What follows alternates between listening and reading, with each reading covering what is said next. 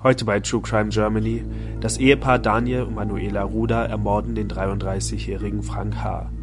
Da sie aus der schwarzen Szene stammen, wird der Mord bekannt als der Satansmord von Witten.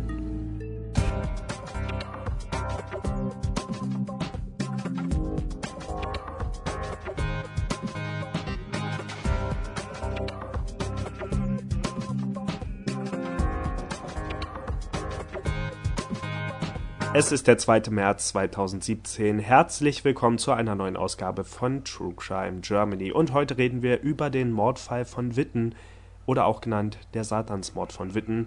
Ich bin wie immer euer Moderator Toni und mit dabei sind Christian. Hallöchen. Und Dominik. Hi. Und bevor wir uns einem weiteren schaurigen Fall zuwenden, haben wir äh, ja ein gutes Stück an Feedback beim letzten Mal bekommen und werden das jetzt erstmal ähm, thematisieren. Es ist eine komische Art zu sagen, dass wir jetzt über euer Feedback reden. Vielen Dank erstmal dafür. Es ist wieder äh, großartig. Ich mache das auch jedes Mal vor den Aufnahmen nochmal so, dass ich wirklich durchgehe, auch bei Twitter und nochmal gucke, was ihr dazu gesagt habt. Sachen, die ich vielleicht äh, inzwischen vergessen habe, was ja auch passieren kann. Und ich bin immer wieder baff. Also ich finde es toll, dass ihr ähm, ja, dass, dass ihr da wirklich so mitgeht und, und begeistert von dem Podcast seid. Und uns interessiert dann natürlich auch immer, wenn, wenn euch das an einigen Stellen nicht so gut gefällt. Und da haben wir auch mal äh, ja, sehr konstruktives Feedback bekommen, ähm, wie wir viele Sachen besser machen können, was wir dann natürlich auch intern versuchen. Aber wir bekommen auch Feedback zu den Fällen selbst. Und da war äh, Watson jetzt beim letzten Mal äh, in unserem neuen Blog sehr aktiv auf truecrimegermany.blogspot.de. Ja, was, was hatte Watson denn zu unserem letzten Fall zu sagen? Oder erinnern wir vielleicht nochmal kurz, es ging um den Maskenmann-Fall. Der Maskenmann, der ähm, Kinder in der Nacht heimgesucht und schließlich auch ermordet hat. Erzählt mal, ihr beiden. Wer weiß es noch? ja, ich, also ich habe ich hab den ähm, ich habe es mir gerade nochmal aufgerufen, ich habe es auch mehrfach durchgelesen. Es war, wie du schon gesagt hast, Toni, sehr, sehr umfangreich, was ich wirklich auch nochmal bekräftigen möchte. Es ist echt ganz, ganz toll, dass sich jemand wirklich die Zeit nimmt, so eine ausführliche äh, Kritik zu schreiben. Das ist ja wirklich nicht selbstverständlich. Über zwei äh, Beiträge sogar. Und ähm, ja, finde ich, finde ich auch großartig und wir gehen da wirklich gerne drauf ein. Vor allem ist es halt wirklich auch, äh, ist auch viel dabei, was man mitnehmen kann. Ähm, ja, es ist zum einen ähm, bleibt es natürlich nicht aus, dass man bei einem Fall wie der letzte von Martin Ney auch mal emotionaler wird. Das ist ja sowieso unser ähm, eins unserer Steckenpferde, sage ich mal, dass wir auch äh, über die Fälle diskutieren und auch eigene Gefühle mit einfließen lassen. Hey, spricht aber ähm, ich bin komplett genau, emotionskalt.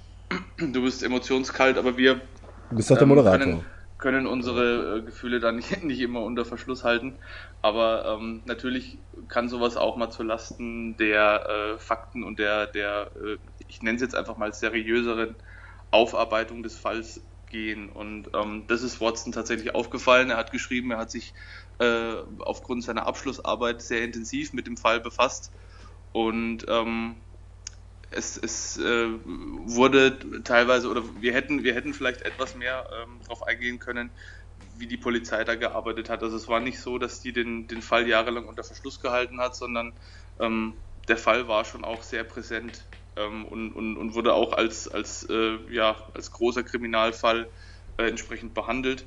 Also falls das letztes Mal so rüberkam, dass da die, die, die Polizei die Füße äh, die meiste Zeit stillgehalten hat, äh, so war es so auch nicht gemeint von uns. Es ist halt immer, äh, gerade bei solchen Fällen, das hat Watson auch geschrieben, ist es natürlich immer schwierig, äh, wenn es um Kinder geht und wenn es um solche Sachen geht und vor allem ähm, die Fälle liegen teilweise sehr lange zurück und man, man selber hat ja auch initial, als man das erste Mal mit dem Thema zu tun hatte, bestimmte Gefühle gehabt und bestimmte äh, Gedanken und sowas und die fließen da natürlich auch immer mit ein, weil die bleiben auch bei einem. Zumindest geht's geht's mir so, wenn ich dann mich so zurückerinnere, was das erste Mal war oder oder an dem ersten Mal, als ich mit dem Fall in Berührung kam, was ich da gedacht habe über den Täter und was ich über den Fall gedacht habe, das fließt da bei mir immer immer mit ein. Also worauf, ist, ich kann das auch schwierig, schwierig trennen. Worauf Watson hier auf jeden Fall äh, hilfreicherweise nochmal hinweist und worauf wir wirklich beim letzten Mal nicht so eingegangen sind, ist die, äh, die Suche an sich eigentlich nach diesem Phantom. Wir sind eben an den Fall rangegangen,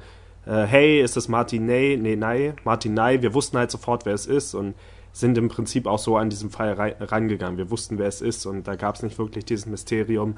Aber dadurch kann man sich nicht wirklich vorstellen, wie es denn in der Landschaft in dieser Zeit äh, in dem Moment aussah, als er äh, umging und man von diesen Fällen gehört hat und wie wirklich nach ihm gesucht wurde. Also das ist ein, eine Sache, die bei uns auf jeden Fall beim letzten Mal unterging und die unbedingt betont werden sollte.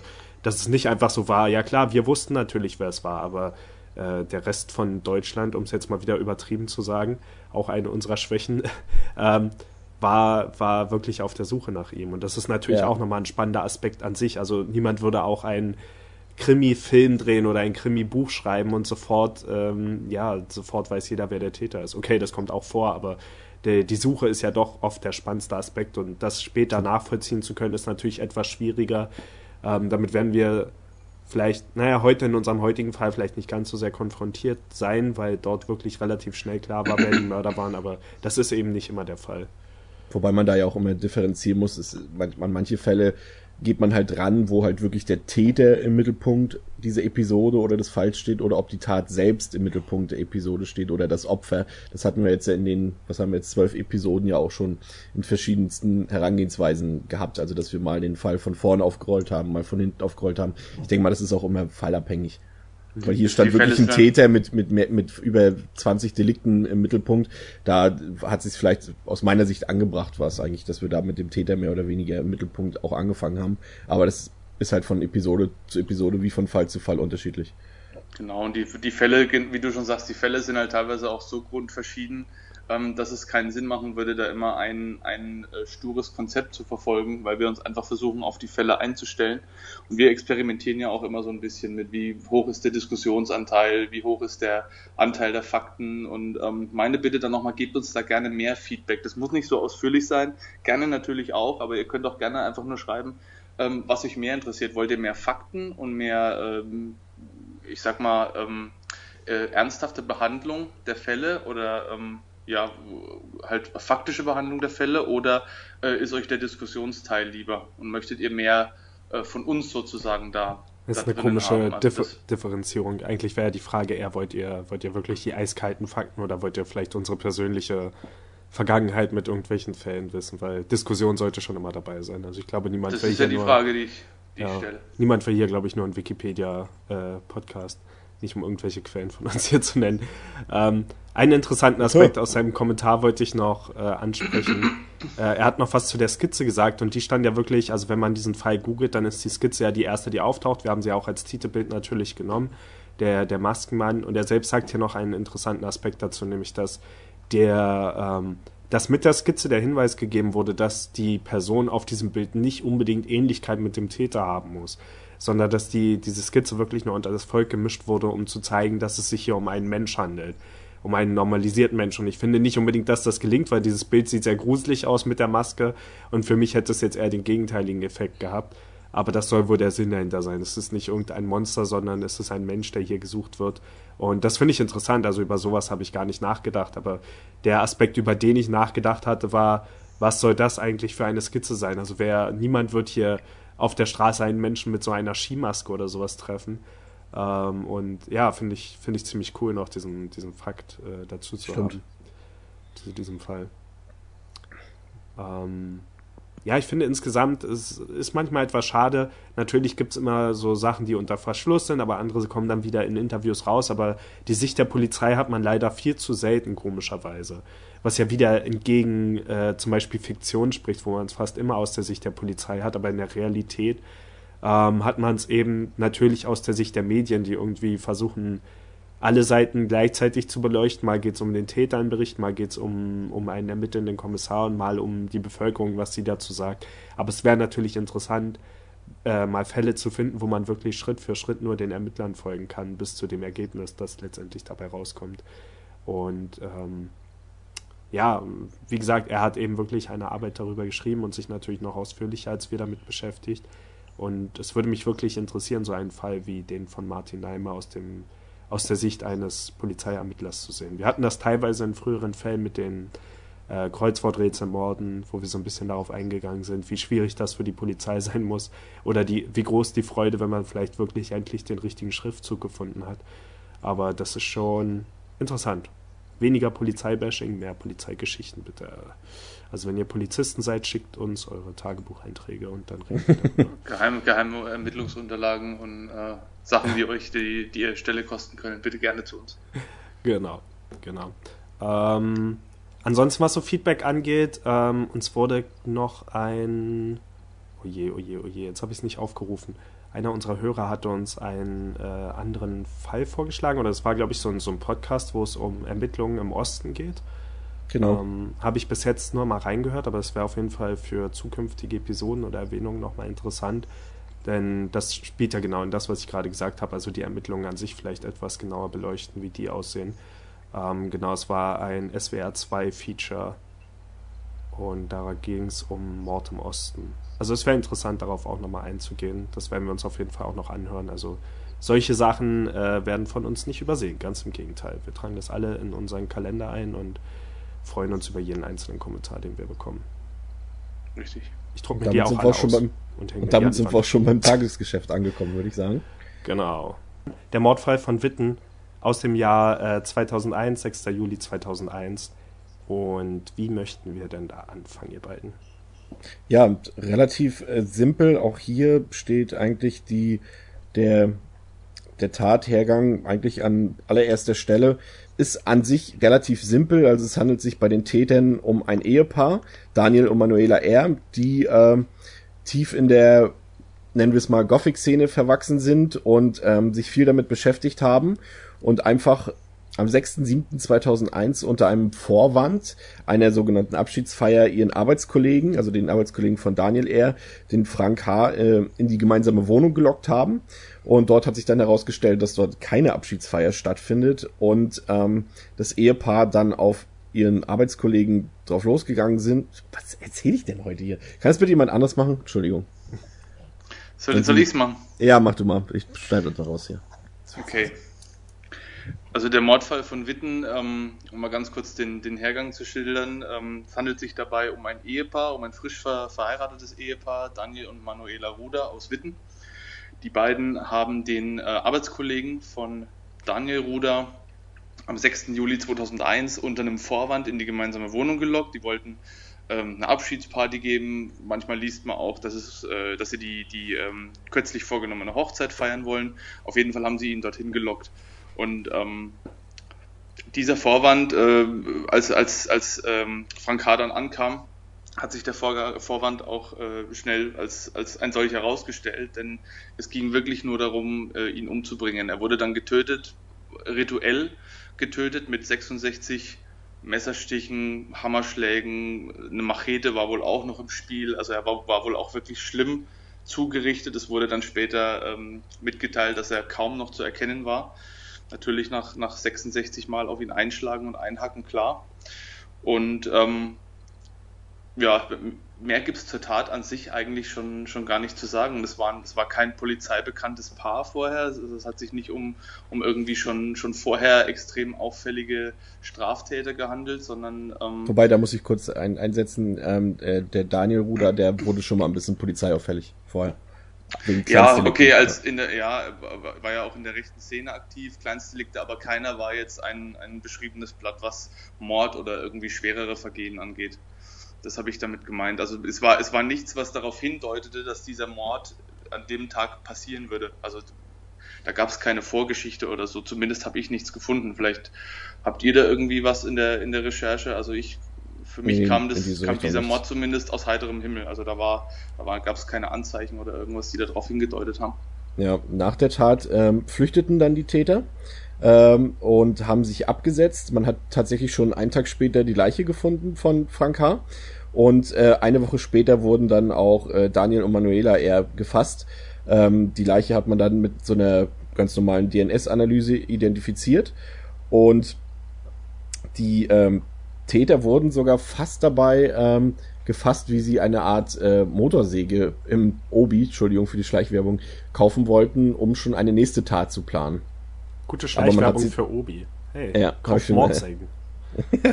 ähm, aber jedenfalls konnte man sie rechtzeitig fassen und ähm, hat sie dann auch erstmal natürlich eingebuchtet und dann vor Gericht gebracht.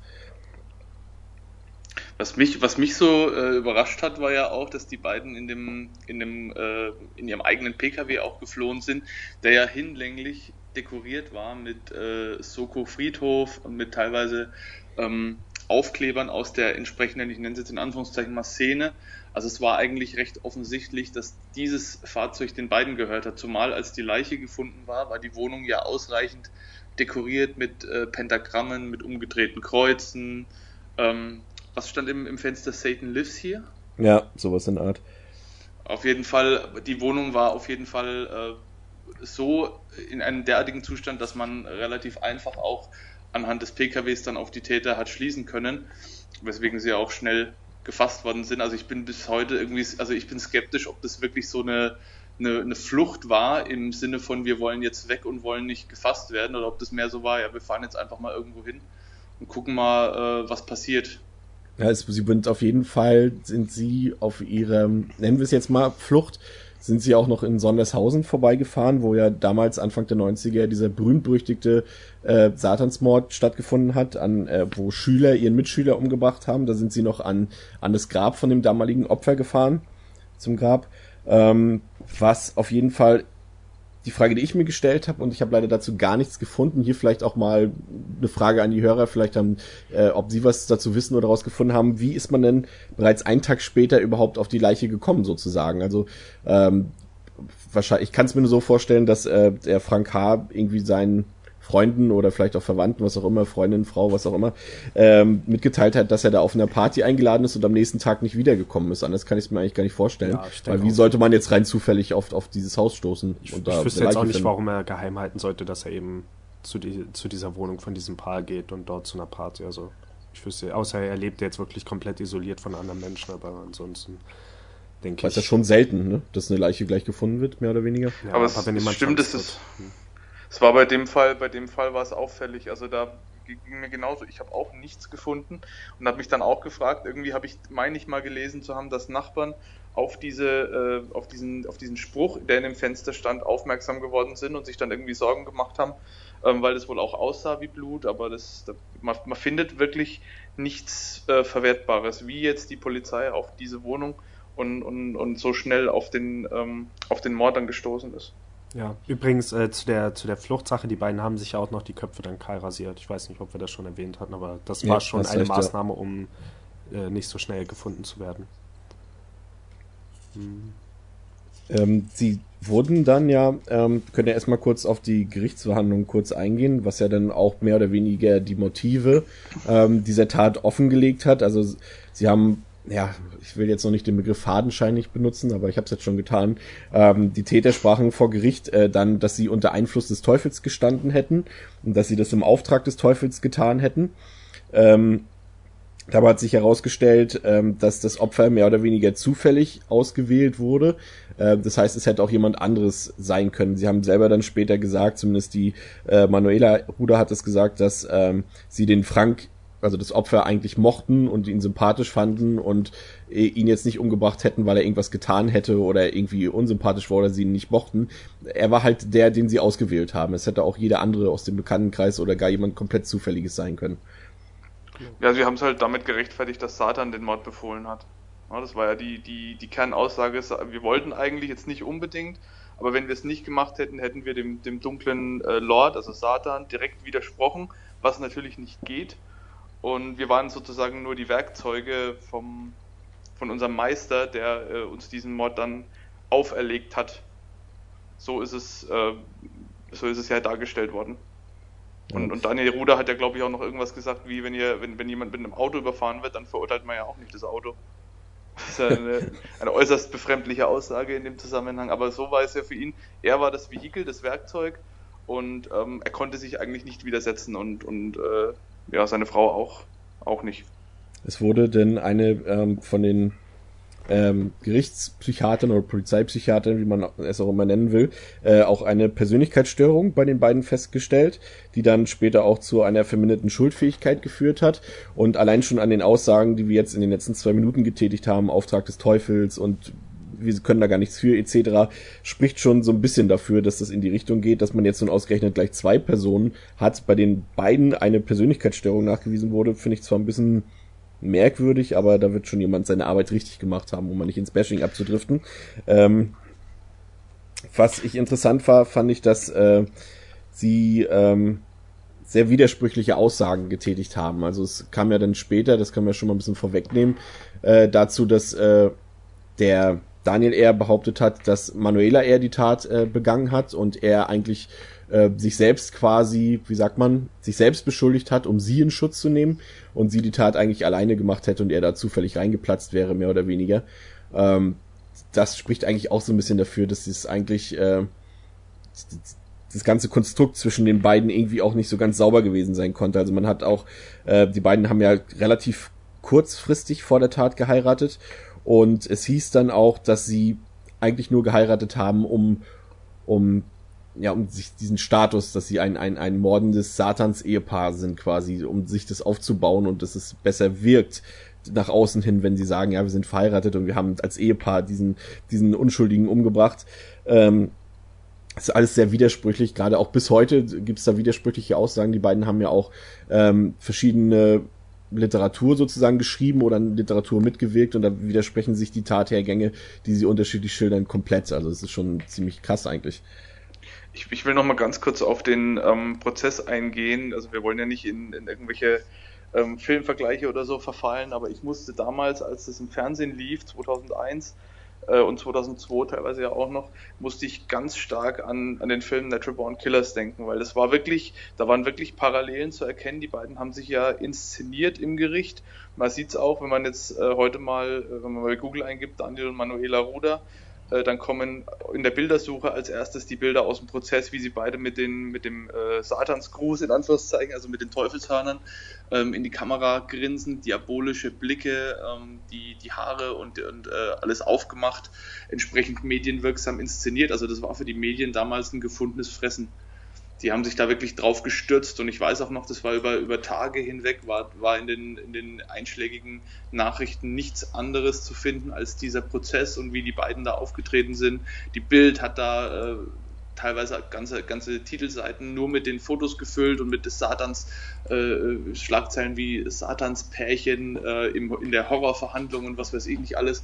Also es war wirklich das erste Mal, dass ich bewusst erlebt habe, dass das, äh, ein, so, ein, so ein Prozess, in dem es eigentlich darum geht, einen Mord aufzuklären und, und Mörder zu verurteilen, dass der bewusst als Bühne, als, als Schauplatz und als Selbstdarstellungsmöglichkeit ähm, dann genutzt wird. Und das, das hat ja auch äh, absolut, ähm, ging ja auch absolut auf die Rechnung. Die beiden wurden ja so als Dämonen dargestellt und das war ja auch genau das, was sie mit dem Auftritt erreichen wollten. Ja, ich finde das jetzt auch nicht so kritisch. Also ich meine, dafür, dass wir jetzt inzwischen die Polizei so oft verteidigen, sollten wir vielleicht auch ab und zu mal für die Medien hier und da ähm, ein bisschen einspringen. Also hätte ich jetzt in der Zeit in den Medien gearbeitet, ich hätte das auch sofort aufgefressen. Und ich finde in dem das Fall, das ist ja wirklich ein Fall im Gegensatz zu vielen anderen Sachen, über die wir schon gesprochen haben, wo eben wirklich klar ist, wer die Mörder sind. Es ist ganz exakt klar, was passiert ist. Also zumindest mehr oder weniger. Die beiden haben gestanden, dass sie den Mord begangen haben. Ich finde, das ist jetzt noch ein Fall, wo man wirklich weniger Rücksicht nehmen muss. Was das dann, äh, wie sich das auf bestimmte Szenen auswirkt im negativen Sinne, darüber reden wir dann natürlich auch noch.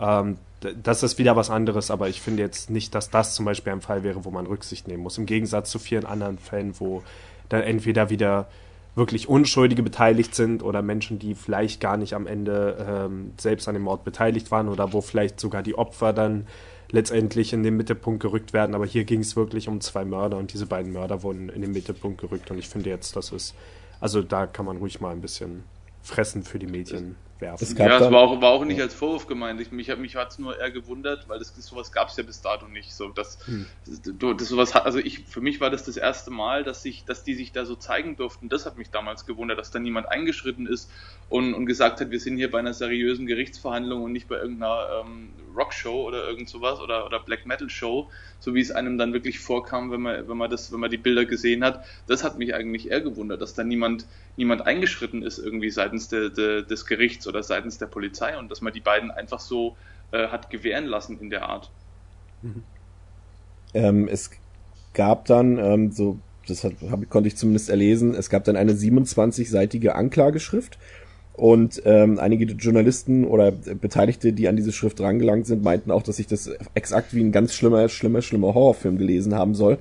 Und ähm, in diesen Akten konnte man dann auch etwas über die Hintergründe der Personen selbst herausfinden. So hat zum Beispiel die ähm, Manuela R. oder Ruda, wir haben den Namen jetzt schon geoutet, ähm, ähm, ausgesagt, dass sie recht früh mit dieser ganzen Szene, mit dieser Gothic-Szene äh, in Kontakt getreten ist und sie war davon so fasziniert und hat sich belesen, dass sie dann auch tatsächlich Richtung Satanismus abgedriftet ist und äh, dann auch in die ähm, quasi die Szene erweitert hat. Sie hat gesagt, dass sie als Domina äh, äh, privat mehr oder weniger agiert hat und als äh, BDSM-Model und dass sie zum Beispiel auch äh, mit Daniel R. quasi als Vampire agiert haben. Also sie haben angeblich gegenseitig ihr Blut getrunken. Da gibt's auch noch ähm, Aussagen aus dem aus dem Buch, was Daniel eher später veröffentlicht hat, ähm, dass er so fasziniert war von der Frau und dass er, dass ihn das unglaublich begeistert hat, wie sie ihn in den Hals gebissen hat und sein Blut getrunken hat und so eine Geschichten. Und sie sind dann ähm, dabei auch immer mehr, wie Dominik vorhin schon mal kurz angedeutet hat, auch mit der Neonazi-Szene in Kontakt getreten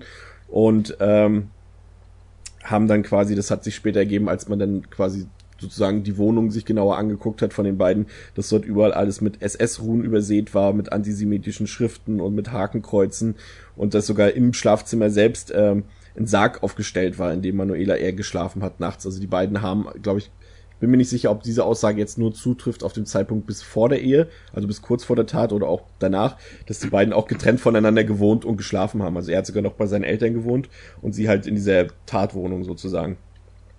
Ähm, ja.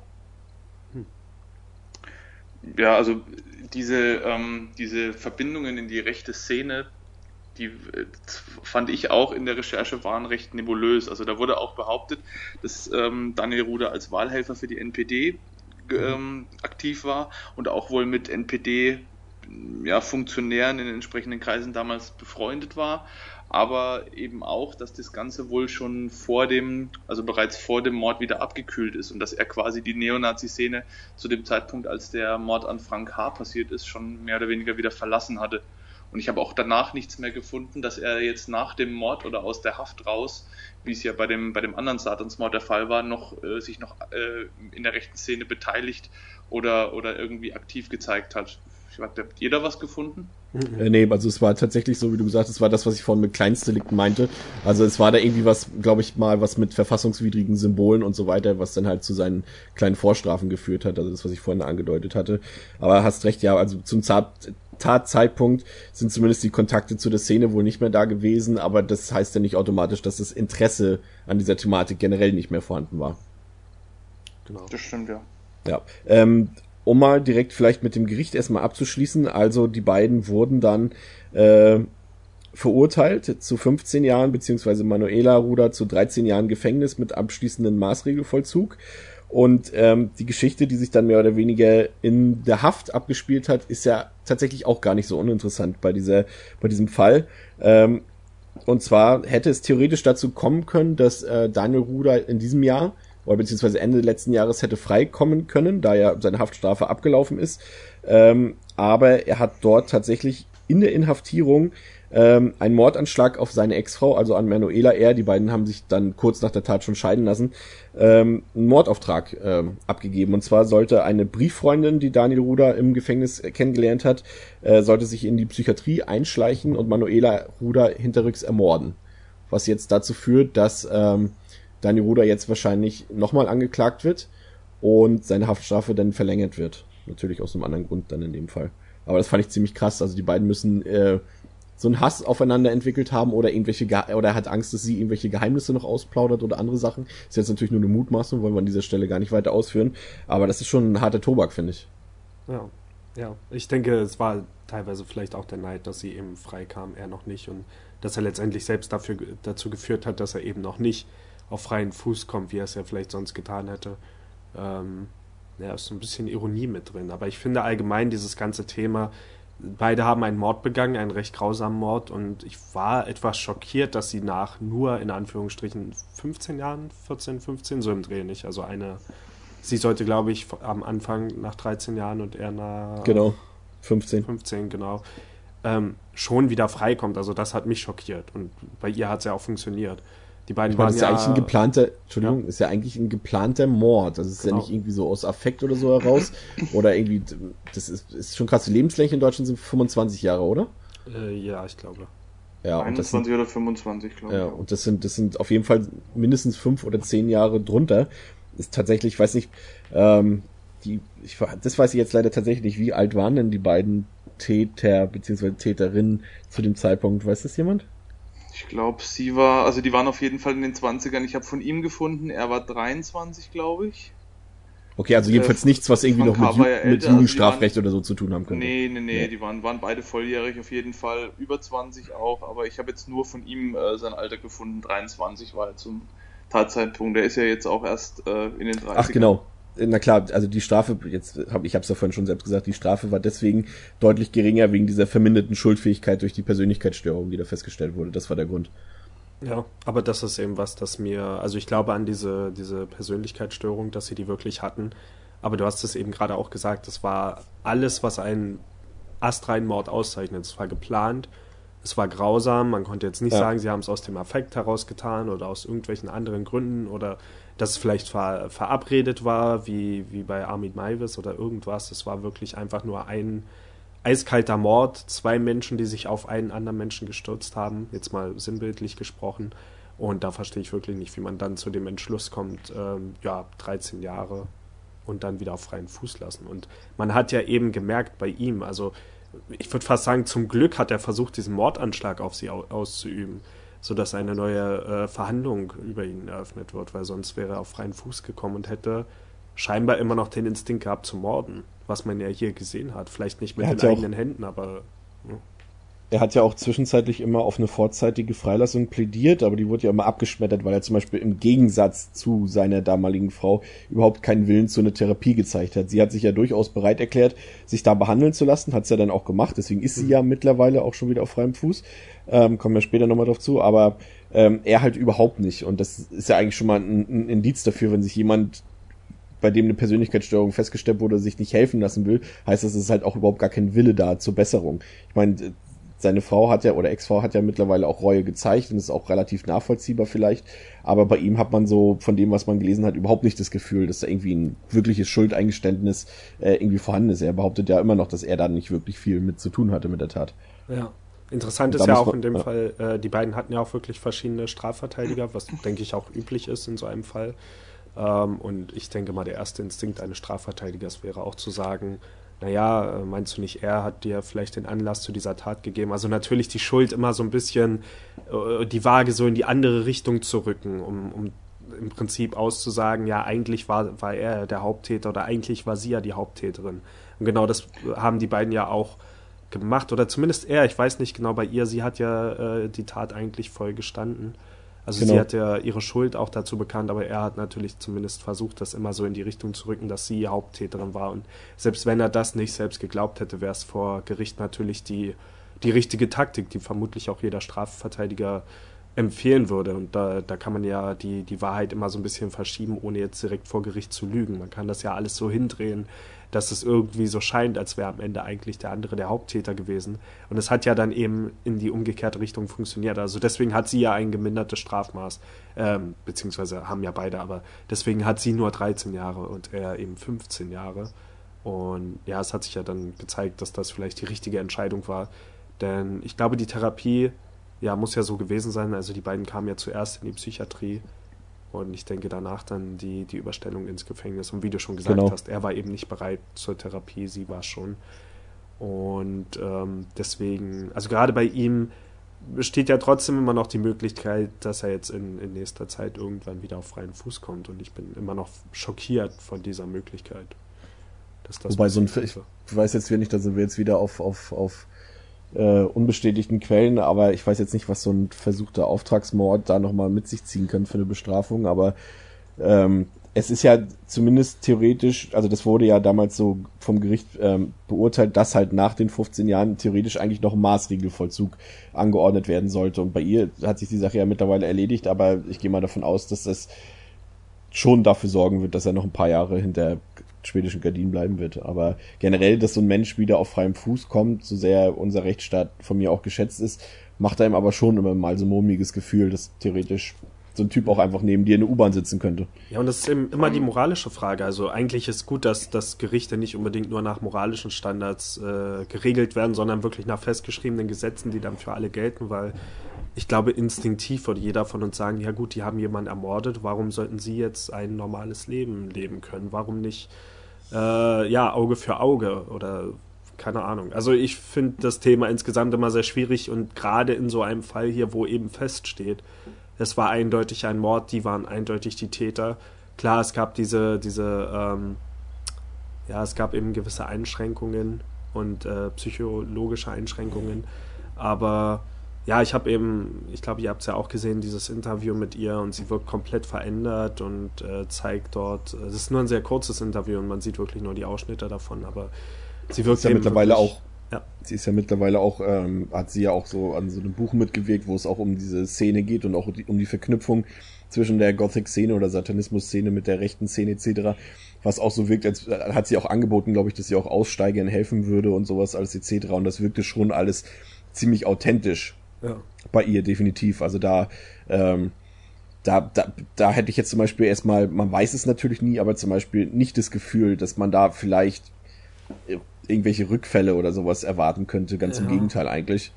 Ähm, wie gesagt, man weiß es nie, man weiß nie, was in einem, in einem Schädel drinsteckt manchmal, aber, aber da habe ich jetzt nicht so dieses, diese, diese Bedenken, wie wir jetzt zum Beispiel bei dem ihrem Ex-Mann haben. Siehst du, aber genau das ist mein Problem bei der Sache. Also geht es jetzt wirklich darum, hat man Angst, dass diese Person nochmal mordet oder ist es nicht doch eher der Gedanke, warum hat diese Person jetzt eigentlich ein Recht, ein normales Leben zu führen?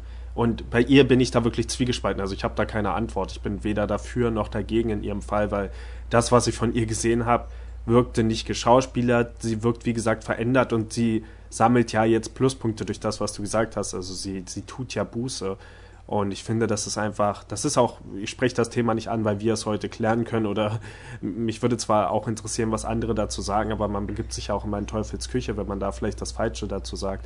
Aber das ist. Mörder, ein Mörder ist letztlich immer noch ein Mörder, ob er nun seine Schuld eingesteht oder Reue zeigt, das ist eigentlich das Mindeste, was ich erwarte, dass einer Reue eingesteht. Aber das heißt nicht unbedingt, dass ich ihn wieder äh, auf freien Fuß setzen muss. Das Richtig. ist ja nicht damit getan, so eine Sache. Das ist ja nicht, äh, damit ist ja deine Schuld nicht egalisiert, nur weil du sagst, ja, tut mir leid und oder oder authentisch sagst, es tut mir leid. Das heißt ja noch lange nicht. Es gibt auch bestimmt äh, Leute, die die zehn Leute umgebracht haben und irgendwann nach zehn Jahren festgestellt haben, das war falsch. Aber das heißt halt nicht, dass sie deswegen sofort auf freien Fuß gesetzt werden können. Es wird dir ja auch vorgeworfen, also es, man, man hat ja auch gelesen und es ist ja auch zu Recht äh, oder wird ja auch äh, verständlicherweise behauptet, dass sie halt eine andere Taktik gefahren ist, dass sie halt den halt das erzählt hat, was die Leute hören wollen. Sie hat sich therapiebereit gezeigt, sie hat sich äh, versucht wieder einzugliedern in die Gesellschaft, bietet jetzt, wie du gesagt hast, Chris, auch selber ähm, an, Leuten zu helfen oder oder da beratend zur Seite zu stehen. Ähm, letztlich wird es immer nur sie selbst wissen, wie ehrlich das alles ist. Und ähm, es, man muss sich halt vor Augen halten, die Tat ist halt jetzt gerade mal 16 Jahre her. Ich finde, es ist noch nicht so lang, ähm, wenn man bedenkt, wie jung die beiden ja auch noch waren und auch jetzt immer noch sind. Also die, auch die beiden stehen ja immer noch am Anfang von ihrem Leben, kann man sagen. Und ähm, die Frage ist halt, inwieweit ändert sich ein Mensch in so kurzer Zeit oder was ging in den Köpfen damals vor? Ähm, dass das passiert ist und dass danach dann auch noch dieser ganze, dieser ganze äh, Hype, der dann ausgelöst worden ist, dass der dann so mitgenommen wurde von beiden noch. Es ist ähm, interessant, ich muss dich mal kurz unterbrechen, weil es mir gerade jetzt spontan einfällt, dass es tatsächlich so ein bisschen Parallelen gibt zu dieser Armin Maivis-Sache. Das war ja ungefähr der Tatzeitpunkt, sagen wir plus minus ein Jahr, ist ja ungefähr gleich. Und auch jetzt die Freilassung, zumindest von der Manuela R. Und, und Armin Maivis ist ja auch jetzt einmal plus zwei Jahre auch ungefähr gleich. Und auch diese, diese Mediensache, die hat ja auch in beiden Fällen eine große Rolle gespielt. Ich finde eigentlich, das ist eigentlich fast offensichtlich, diese Parallelen zwischen den Sachen. Da wurden ja auch damals die großen Überschriften, hatten wir damals in dem Podcast und so weiter. Ähm, passt eigentlich. Und der ist auch nach 15 Jahren, ne, freigekommen. Ja, ich glaube schon. Es müsste ja. so ungefähr zeitlich genau. Ich glaube, bei ihm war, wann war die Tat? Auch 2001, glaube ich, oder? Mit Avi Maivis? Könnte hinkommen, ja.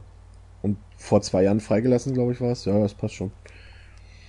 Also ich will nur noch mal ganz kurz erwähnen, weil ich mich auch vor, vor einem Jahr circa äh, mit dem Thema mal beschäftigt habe, also mit der Gothic-Szene jetzt weniger, wobei ich da auch äh, Leute gekannt habe, die da aktiv waren, aber auch mit Satanismus und ähm, ich will da jetzt nicht wieder in das ähm, in irgendeine Schelte oder sowas verfallen. Ich meine, das ist wie du vorhin gesagt hast, Toni, ich kann auch absolut nachvollziehen, dass die Medien das, das so mitgenommen haben. Ich will da auch niemandem irgendwie äh, einen Vorwurf machen. Es, jeder, jeder, der bei einer Zeitung oder im Fernsehen arbeitet, hätte das so mitgenommen. Ich fand halt schade und finde immer noch schade, dass gerade äh, Leute, die sich mit, mit den Themen Satanismus und, und Gothic beschäftigen, ähm, dass, die da, dass die merken werden relativ schnell, dass es da eben um ganz andere Sachen geht. Und das ist halt die, die, ganzen, die ganze Szene, sowohl äh, die Satanisten-Szene als auch die, die Gothic-Szene, die sind halt massiv in Verruf geraten durch diese Behandlung der Medien. Und das fand ich einfach schade, weil damals auch Leute zu mir gekommen sind, äh, die ich gekannt habe und die gesagt haben, sie können in ihrem, in Anführungszeichen, normalen Gothic-Outfit kaum noch auf die Straße gehen, weil sie halt wirklich äh, wie Mörder angeschaut werden und weil man halt wirklich merkt, dass die Leute halt diese Zeitungsartikel im Kopf haben und deswegen ähm, den Leuten jetzt teilweise auch ganz anders begegnen. Also auch Menschen, die sie eigentlich kennen, begegnen äh, denen jetzt anders als zuvor, nachdem dieser Fall da war, obwohl sie es eigentlich besser wissen müssten. Das fand ich halt sehr, sehr schade, weil es halt auch äh, Leute betrifft, die wirklich sagen, wer sich mit der Szene beschäftigt, der merkt, dass es um ganz andere Sachen geht und dass das dass es zwar gerne als Vorwand verwendet wird, aber dass, dass äh, Satanismus im, im eigentlichen Sinne des Wortes oder, und, oder auch die Gothic-Szene halt mit solchen, mit solchen Themen überhaupt nichts zu tun haben und auch nicht äh, von Depressionen oder von Selbsthass oder von Todessehnsucht gezeichnet sind, wie es halt sehr, sehr häufig äh, dann dargestellt worden ist. Aber du siehst ja auch, wie kurz, kurzlebig sowas ist. Heutzutage interessiert es wiederum gar keinen mehr. Und wir sind jetzt erst 15 Jahre nach der Tat. Und wenn jetzt jemand, wenn Oma neben einem, einem Gothic-Anhänger in voller Montur in der, in, im Bus sitzt, dann wird sie wahrscheinlich auch nur einmal kurz mit den Schultern zucken und egal. Jeder so wie er mag, ja, aber. Ja, es ist, es ist halt, es ist halt immer diese kurze Suche nach einem, nach einem Sündenbock. Ich meine, die, die, die Suche nach dem Warum beschäftigt ja sowohl die Medien als auch die, das Volk als auch die Politik immer. Man sieht es ja an den, an den Amokläufen, Erfurt, und, und Bad Reichenhall und so weiter und so fort, da wird immer relativ schnell nach einem Sündenbock gesucht. Es wird jemand gesucht, der greifbar ist oder eine Szene, eine, sei es die Musikszene, sei es die äh, Videospielerszene oder Filmszene, die greifbar ist, die man medienwirksam und die man auch öffentlichkeitswirksam äh, an den Pranger stellen kann, anstatt wirklich nach, dem, nach den eigentlichen Motiven zu suchen, die auch sehr, sehr oft wahrscheinlich nie zu finden sein werden. Aber ähm, man hatte so das Gefühl, das wird halt immer nach nach einem Sündenbock gesucht, der öffentlich gemacht werden kann und auf den man sich dann hinstellen kann und zeigen kann, äh, als CDU oder als SPD, das ist der Schuldige und den müssen wir jetzt versuchen, irgendwie in irgendeiner Art und Weise ähm, aus der Öffentlichkeit verschwinden zu lassen, dass sowas das, einfach nicht mehr vorkommen kann. Und, und das, das verankert das ist, sich ja auch. Das verankert sich und, und es bringt ja teilweise ganze Szenen und ganze, ganze Bereiche in Verruf. Ähm, und, und sowas ist halt einfach, man, man, man steht dann davor und denkt sich, äh, es ist so offensichtlich, warum sowas gemacht wird und trotzdem zeigt es die gewünschte Wirkung bei, bei so vielen Leuten dann auch. Na klar, du hast so, du musst dich dann quasi auch nicht wenig, nicht mehr beschäftigen mit sowas. Du hast damals, wie gesagt, Satansmord in Sonneshausen, da war Tanz der Teufel schuld und die bösen Horrorvideos. In Erfurt waren, war Slipknot, in Columbine damals war es Marilyn Manson, wer auch immer, oder lass es Gott weiß wen gewesen sein oder Counter-Strike, was auch immer. Es ist halt einfach, sowas auf, auf, ja, genau. Counter-Strike, genau. ja. Es ist halt einfach, sowas abzuschieben, weil man sich dann nicht weiter mit, mit, mit Psyche beschäftigen muss, wenn man einfach das abschieben kann auf irgendwas. Da muss man nicht tiefgründiger suchen in, in der Psyche des Menschen. Was ist da schiefgelaufen oder sowas? Nein, er hat einfach die falschen Medien konsumiert, fertig. Ja. Heute, ich weiß nicht, ich glaube heute, das wäre tatsächlich aber heute noch genauso. Ich glaube, wenn heute sowas passiert, wären es ja, auch klar. immer wieder dieselben Schuldigen, weil es halt simpel und einfach ist. Klar. Ne, es ist, es, du hast schon recht, aber es ist halt, ich finde es halt immer sehr, sehr schade, ähm, weil es halt wirklich dann immer genau die Falschen trifft. Es trifft dann immer diejenigen, die wirklich sagen, wir wollen eigentlich, wir versuchen eigentlich Verständnis für unsere, für unser Hobby oder für unsere Leidenschaft zu schaffen und ähm, versuchen aufzuklären und die Leute zu informieren, um was es dabei eigentlich geht und vielleicht auch ein neues Verständnis zu schaffen. Und das, sowas wirft dann halt diese Aktionen und dieses, diese Bemühungen immer um Jahre wieder zurück, weil die Leute gar nicht mehr empfänglich sind für Argumente und für so ist es eigentlich gar nicht und es, schau doch mal, wie es wirklich ist, sondern da wird halt wirklich nur die Medien sagen, so ist es, dann ist es so und man ist ja da selber auch nicht davor gefeit.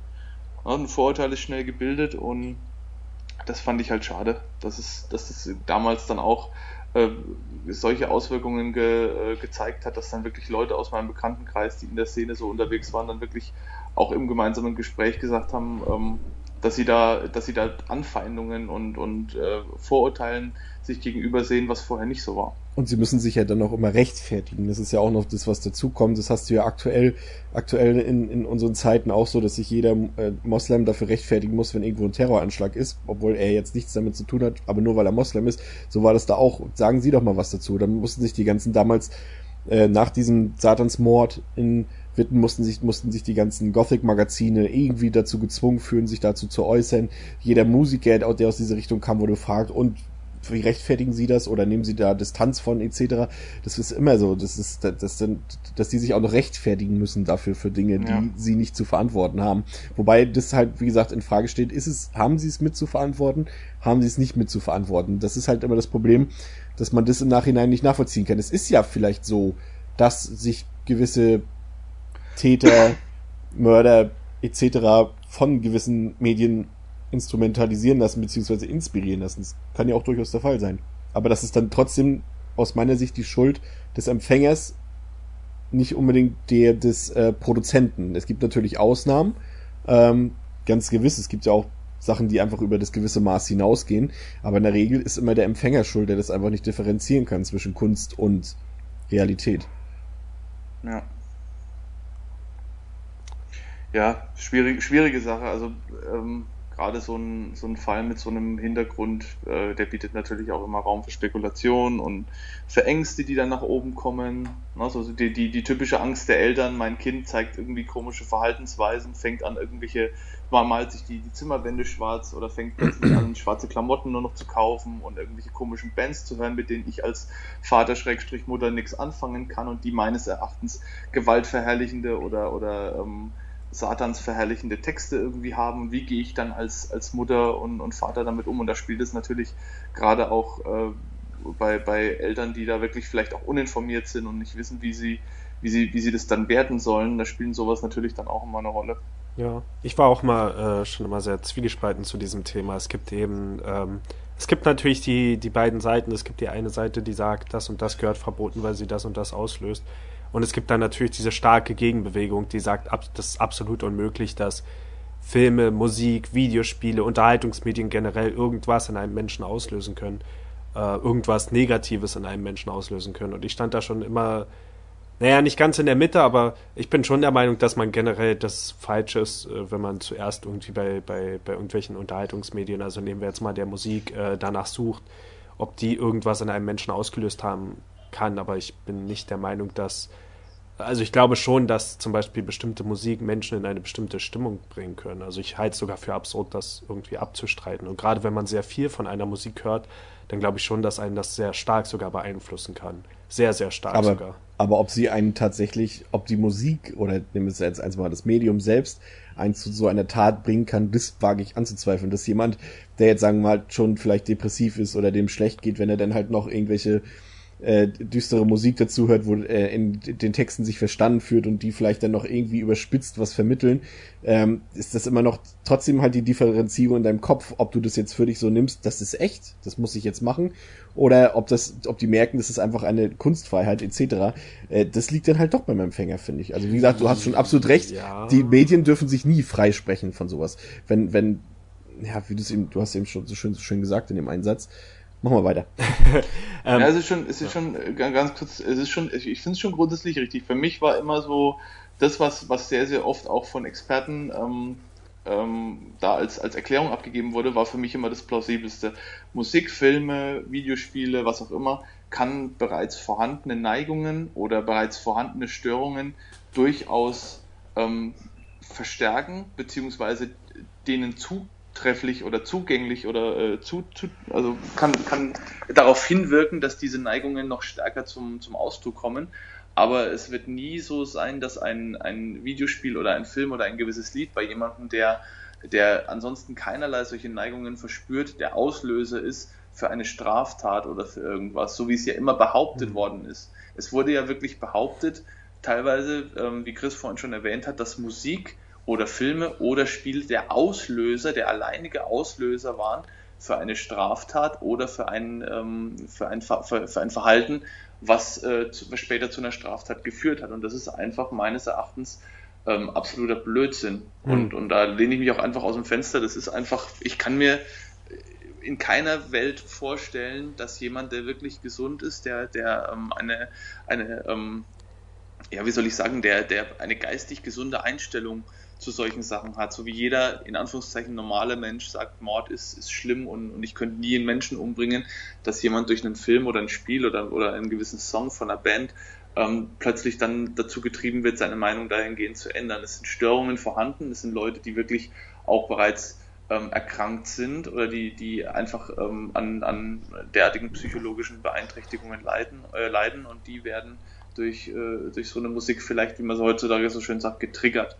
Oder, Aber darf, oder, der, äh, darf der Produzent davon ausgehen, dass jeder es so versteht, wie der Produzent es auch gemeint hat? Das ist dann wieder die andere Frage. Der Produzent darf ja in dem Sinne eigentlich nicht davon ausgehen, dass jeder klar im Geist ist und dass jeder äh, vielleicht Ironie oder Sarkasmus etc., was auch immer versteht oder die Kunst als Kunst versteht und dass er ob der Produzent, muss der davon ausgehen? Darf er davon ausgehen? Oder muss er davon, muss er kalkulieren, dass es halt auch Leute gibt, die es nicht verstehen?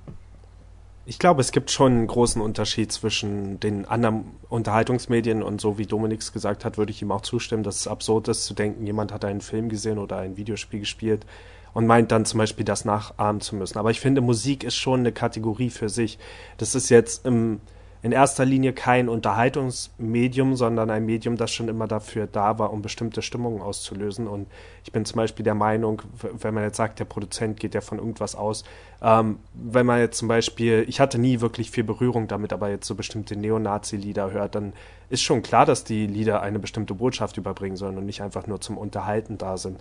Aber Musik ist generell so eine schwierige Sache.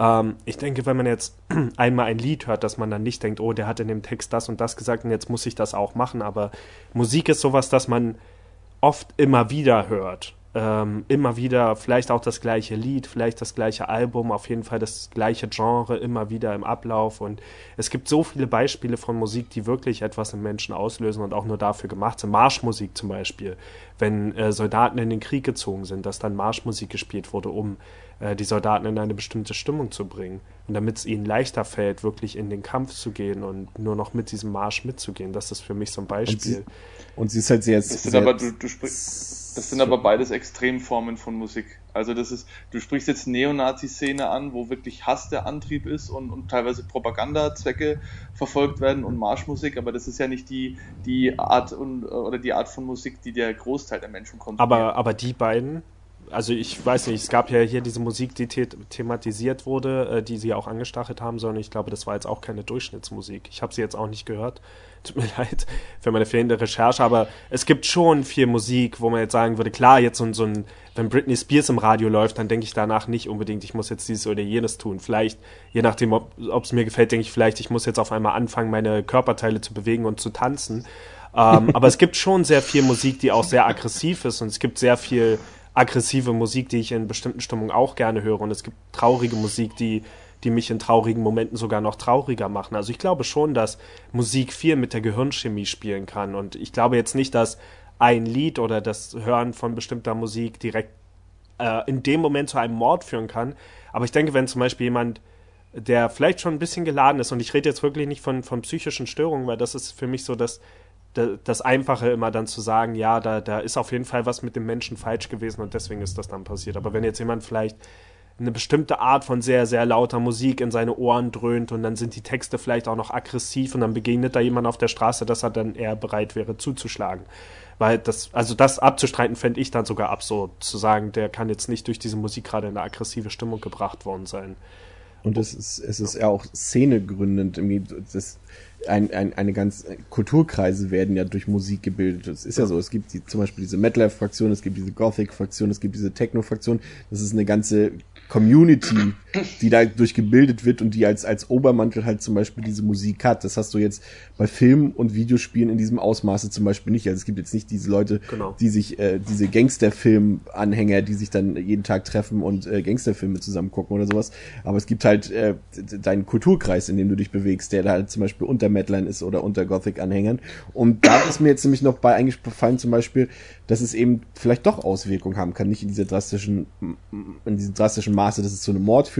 Aber du hast ja gerade, äh, wenn du zum Beispiel Gangster-Rap betrachtest, Ja. Wenn das an, an, sag ich mal, und das ist jetzt wirklich nicht falsch gemeint, an, an weniger gebildete, ähm, dass an weniger gebildete Menschen kommt, das hat Auswirkungen auf die. Die geben sich das, die nehmen diese, diese Eigenarten zum Beispiel auch der Künstler an und verstehen zum Beispiel klar. nicht, verstehen nicht diese Ironie dahinter. Wenn wir einen Rap-Song hören, nur mal als Beispiel, wenn, wenn wir einen Song von KIZ nehmen, wir verstehen das als Ironie, wir verstehen, was dahinter steckt, äh, der Spaß, der dahinter steckt, was auch immer, oder sogar die, die Gesellschaftskritik, die dahinter steckt, aber manch einer versteht einfach so einen Text einfach mal tatsächlich als frauenfeindlich oder als rassistisch, was auch immer, ohne dahinter zu gucken, was damit eigentlich gemeint ist. Und das kann schon Auswirkungen haben. Ja, also, und ich, ich finde es witzig, dass du da jetzt zum Beispiel nimmst, wo es tatsächlich ironisch gemeint ist, während es so viele Lieder da draußen gibt, wo es eben ernst gemeint ist und äh, eben auch wie, wirklich diese Stimmung vermittelt wird. Jetzt nicht nur, wenn man es falsch versteht, aber du sagst ja schon, ja, man muss auch wieder einen bestimmten Bildungsgrad vielleicht dafür haben, ein bestimmtes Verständnis für diese Sachen.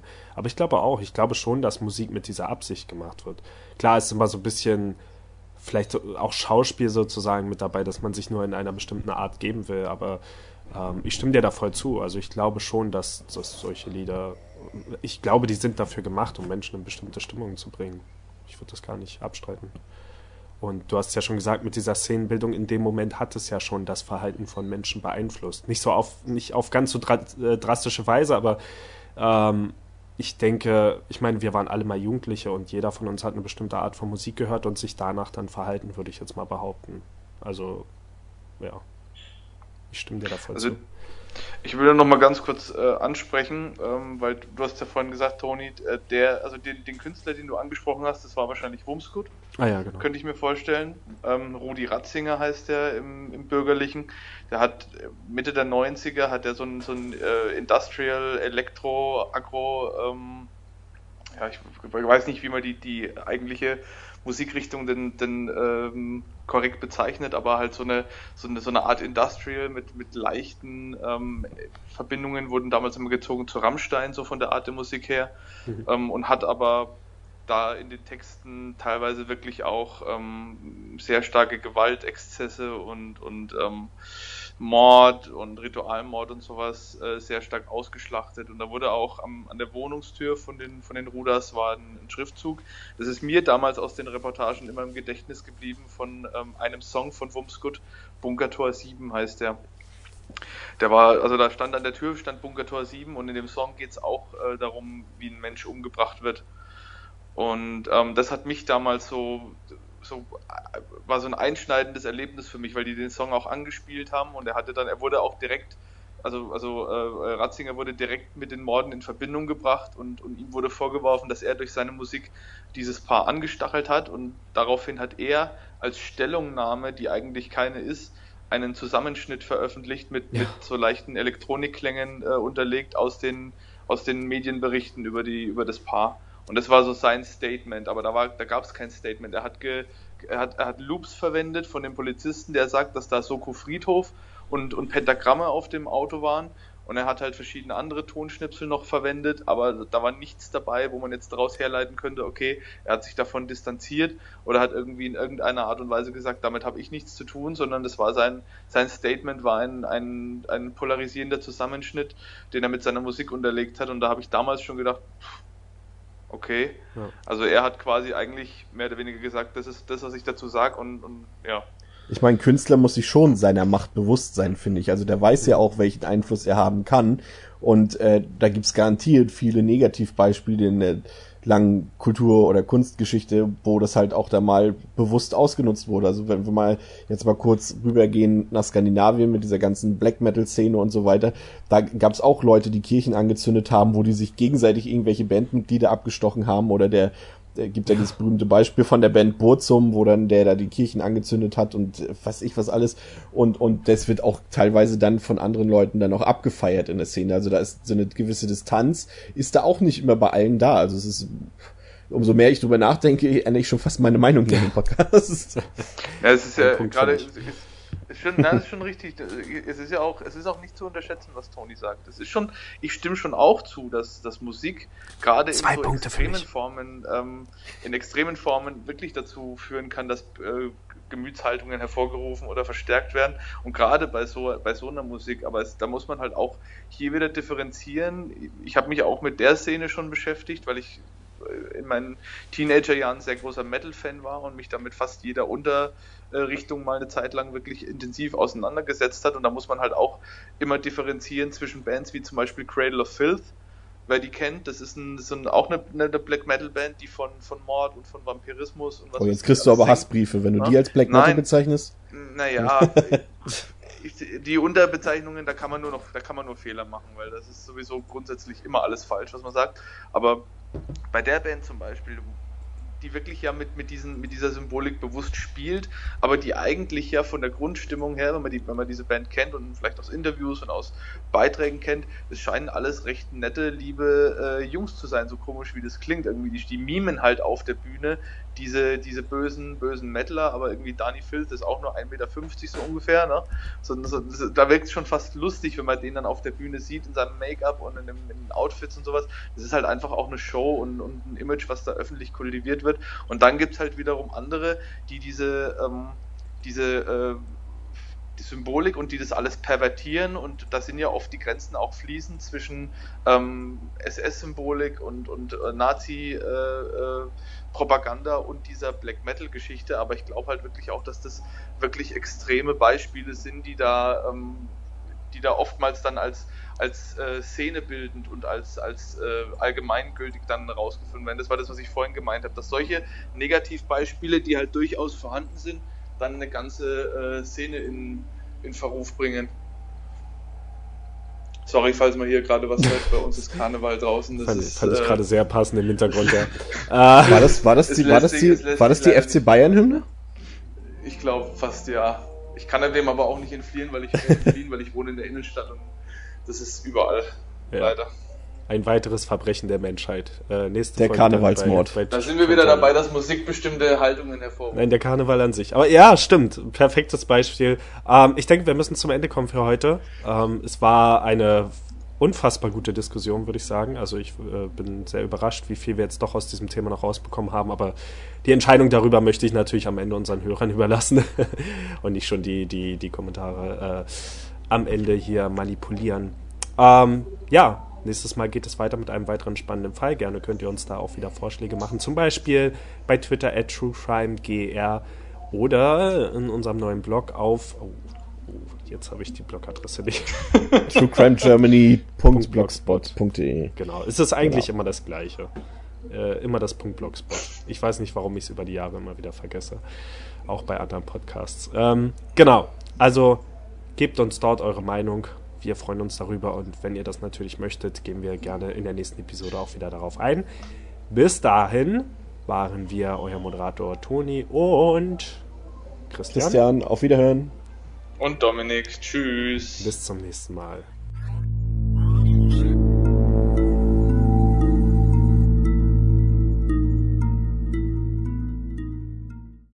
Ähm, es ging dabei eigentlich um ein Ehepaar, Frank und, äh, Entschuldigung, Daniela und Manuela R., die, ähm, Daniel. Aber es wäre interessant, wenn es Daniela und Manuela wären. Worum ging es heute? Warum Kindermord eigentlich gar nicht so schlimm ist. Und oh, das war jetzt erstmal ein Downer. Großes Diskussionsthema. Ein True Crime Germany Fünfteiler. Kindermord. Ist es wirklich so schlimm? Ähm, okay. Jetzt aber wieder zu den noch ernsteren Sachen.